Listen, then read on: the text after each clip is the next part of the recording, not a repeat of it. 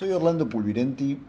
abogado y escribano de la Universidad Nacional de La Plata, maestría en leyes de la Universidad de Miami y doctor en Derecho de la Universidad Nacional de Buenos Aires, donde también soy docente como de la Escuela de Abogados del Estado y de la Procuración del Tesoro y de la Asesoría General de Gobierno de la Provincia de Buenos Aires. La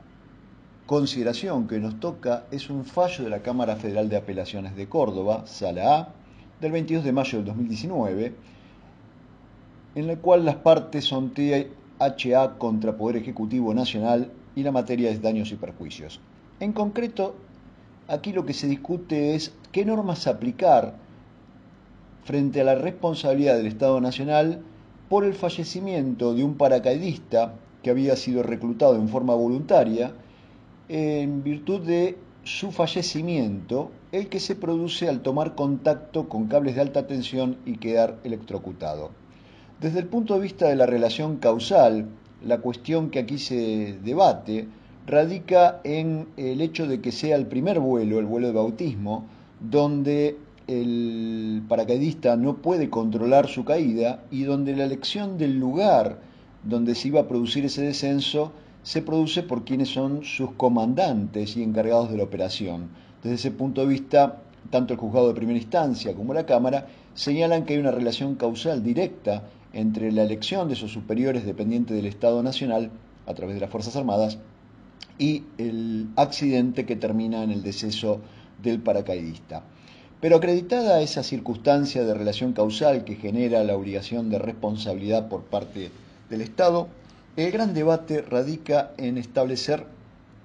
qué normas son las que rigen eh, la responsabilidad y qué tipo de eh, alcance tienen los rubros indemnizatorios. Por un lado, el Estado Nacional sostiene la aplicación de la ley 19.101, que es el único estatuto que regula el personal militar con carácter integral, y que eh, es el que determina derechos y obligaciones e incluso establece sistemas de indemnización para casos de retiro, eh, discapacidades, jubilación o cualquier otra contingencia que tenga que ver con la vida militar.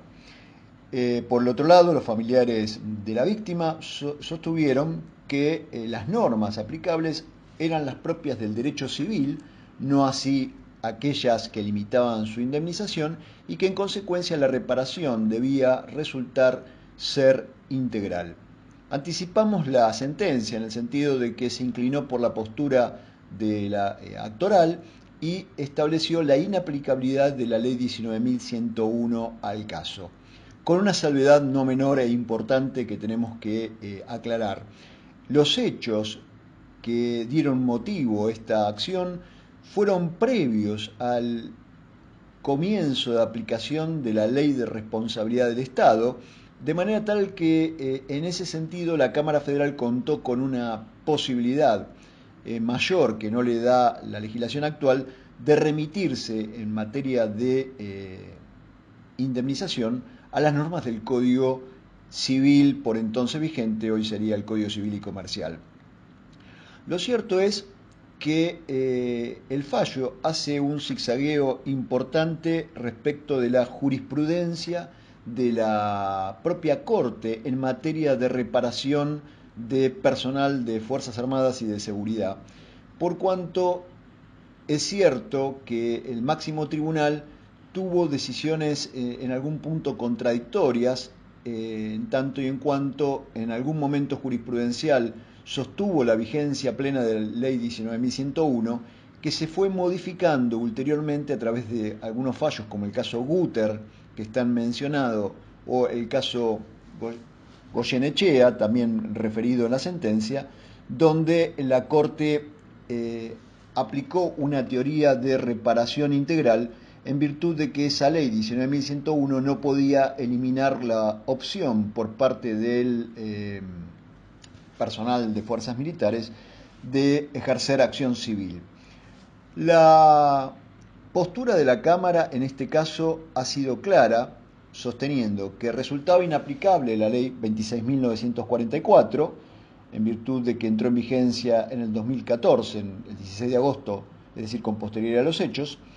Y en segundo lugar, eh, utilizando una concepción del derecho reparador, donde dice que esa reparación eh, no, no queda limitada por el derecho público, sino que por el contrario también eh, en el ámbito de ese derecho la antijuricidad del daño genera una responsabilidad que debe ser abonada de manera integral. Es decir, con las salvedades que tiene este fallo en cuanto a la fecha en que ocurren los hechos y la aplicación de legislación anterior, la fundamentación eh, realizada en bases a normas del derecho internacional público, particularmente los derechos humanos,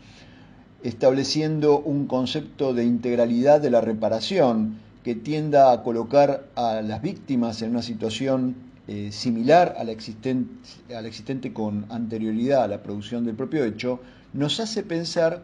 que difícilmente, y aún remitiendo normas de derecho público, la conclusión a la cual eh, se llegaría en un caso similar eh, tuviera, desde el punto de vista indemnizatorio rubros o características muy distintas a las que hemos visto en este decisorio.